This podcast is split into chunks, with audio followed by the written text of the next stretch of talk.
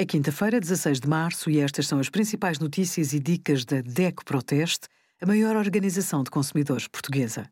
Hoje, em DECO.proteste.pt, sugerimos Muitas horas online geram adolescentes ansiosos, legionela, o que é, como se transmite e como prevenir a infecção, e os resultados dos testes da DECO Proteste a 120 máquinas fotográficas.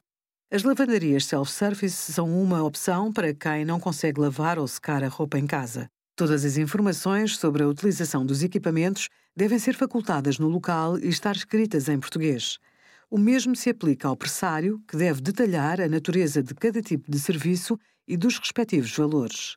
Pelos serviços prestados, as lavanderias self-service são obrigadas a emitir fatura e devem ter livro de reclamações caso queira fazer queixa de um problema com o estabelecimento.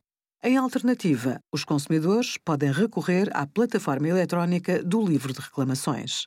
Obrigada por acompanhar a DECO Proteste a contribuir para consumidores mais informados, participativos e exigentes.